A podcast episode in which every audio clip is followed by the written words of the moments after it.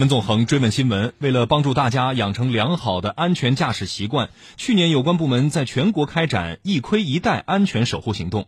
现在大家都已经有了骑电动车戴头盔的意识，可是大家戴着头盔能守护我们的安全吗？近日呢，一则电动车成员头盔不符合不合格率高达百分之七十五的消息获得了广泛的关注。江苏省市场监督管理局日前发布了二零二零年头盔产品的监督抽查结果。结果显示，来自江苏、广东、浙江等省市的二十六批次运动头盔的样品当中呢，有十批次不合格，不合格率是百分之三十八点五。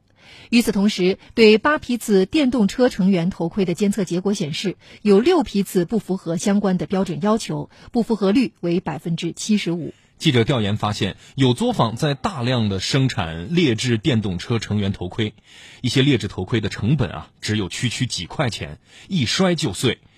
头盔作坊老板也坦陈啊，自己生产的头盔就是三无产品，是不提供质保的。那么劣质头盔究竟是如何流入市场的呢？我们来听总台央广记者谭震从浙江乐清发回的报道。这几天，记者在浙江温州走访发现。市面上的电动车成员头盔价格大都在二十元到一百元之间，相较于去年有所回落。市面上头盔质量参差不齐，有不少头盔缺少质量认定，一些头盔连基本的产品标识也没有。一位商家则直接表示，质量不重要，能应付交警检查就行。不管好坏，它里面都是泡沫在里面的，都是这么做的头盔，别人都买这种戴，这个说难听也就戴起来，为了让交警不罚款呢。在网上，记者发现最受欢迎的是价格较低的头盔。在某电商平台，一款价格为十六点八元的电动车成员头盔，月销量超过了一万个。商家声称，这款头盔是用坚固优质的 ABS 塑料制成。浙江乐清是全国头盔生产厂家最集中的地区之一，在乐清市城东街道牛逼洞村的主干道上，分布着大大小小几十家头盔生产企业。记者来到其中一家。负责人表示，他们企业就专做 ABS 塑料头盔。他说，ABS 是一种综合性能十分良好的树脂，制成的头盔也坚固耐用。但这种原材料价格较贵，他们最便宜的头盔也要八十元。像那些都是八九十啊，一百出头的。你说批发价八九十，我们出厂价的这个价格。出厂价，你要的是十几块、二十几块钱的东西，我这边我跟你说，你等下觉得我东西贵了。料都不一样。咱们这个用的是那个 ABS 那个料是吗？对。这位负责人建议记者沿着主干道向北走，他表示会找到低价头盔。随后，记者来到一家头盔制作作坊，作坊门口堆满了已经装箱了的头盔。老板表示，这些头盔很快就会发往全国各地。知道记者来意后，他说，他们可以制作各类头盔，价格从七元到几十元不等。老板介绍。七元的头盔是网红头盔，在网上销量很好。但这种用聚丙烯，也就是 PP 材料制成的头盔也有缺点，就是结构强度不大，比较容易摔坏。这个的话就是最便宜的那种，七块钱的，能砸得烂的那种，然后叫网红盔，就是网红便宜盔呗。对，我们这个的话，网上基本上都是卖十九块九，有些人反正十三块也卖。用啥能砸烂？能砸烂，你就这这样摔下来，可能它就坏掉了。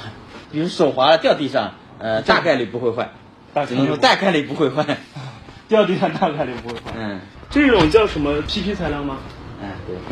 记者发现，这款头盔仅仅使用塑料袋包装起来，产品上没有厂家名称、地址、电话、生产日期等信息。在作坊的一角，记者发现了一个装满了产品合格证的袋子。老板直言，他卖的是三无产品。贴上合格证也不代表着产品就合格了，这个就属于三无产品，呃，卖给你也不可能有任何的保障，哪怕我给你合格证，你上面也是没有厂名厂址的。老板介绍，他们还有价格稍高、强度略强的头盔，但这些头盔的强度也都跟 ABS 材料制成的头盔有较大差距。他说，相较于用回收的废塑料做的头盔，这些头盔已经是不错了。废料的话，就是打出来是黑色的。纯黑的，然后有点发臭，能闻出来。对，哦，那个只能做黑色的，那种做起来肯定是喷漆的，平时是不会用那种料的。打出来你还得给它喷个漆，不划算，因为你喷漆的费用就很高，那你还不如用这个，而且那个很软，可能掉地上一下就坏了，这个还能稍微有点抗性。为了验证这些头盔的安全性，记者购买了五个不同材质的头盔，在对头盔进行了轻抛、重抛和对撞三轮简单测试后，有三个头盔出现损坏，其中价格七元的头盔在轻抛后就开裂了。这也意味着这些劣质头盔不仅不能够在关键时刻救命，甚至还有可能因为碰撞导致零部件碎裂，对骑乘人头部及面部等位置造成二次伤害。根据规定，摩托车成员头盔适用国家标准为 GB 八幺幺，未获得三 C 认证的摩托车成员头盔不得出厂销售。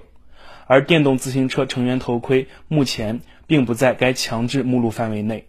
乐清市头盔行业秘书长周毅此前告诉中国之声记者，与摩托车成员头盔相比，电动自行车成员头盔对材料强度等方面要求较低，应该区别于摩托车成员头盔的标准。电动自行车的速度最高只有二十五公里每小时，它的总质量是在五十五公斤以内的，而且目前只规定它在非机动车道行驶的这样一个特点，这些特点相对于摩托车的。高时速、高质量来相比，其头盔的防护要求大幅度降低。事实上，乐清市场监管部门近年来曾多次开展头盔市场全面整治行动，为何屡禁不止？乐清市市场监督管理局此前对中国之声表示，电动自行车成员头盔标准的空白给监管带来了难度，由于产品质量没有评定标准，导致了质量监管手段有限，市场乱象得不到有效遏制。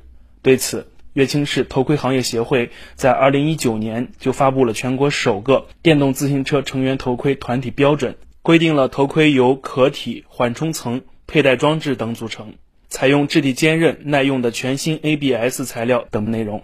但这一标准也只是地方行业团体标准，对非会员企业没有约束作用。周毅呼吁，需要尽快出台国家标准。规范电动自行车成员头盔市场，现在无标可依，这样呢就会出现产品质量参差不齐。我们认为呢，制定电动自行车的这个国家标准是非常有必要的。制定电动车头盔国家标准，就要符合电动自行车的一些性能特点，考虑到它时速只有二十五码等等一些因素，可以把这个头盔的性能降到符合这样的标准。制定这个标准的部门呢，要多征求生产企业的意见。这个标准推出来要符合市场的规律。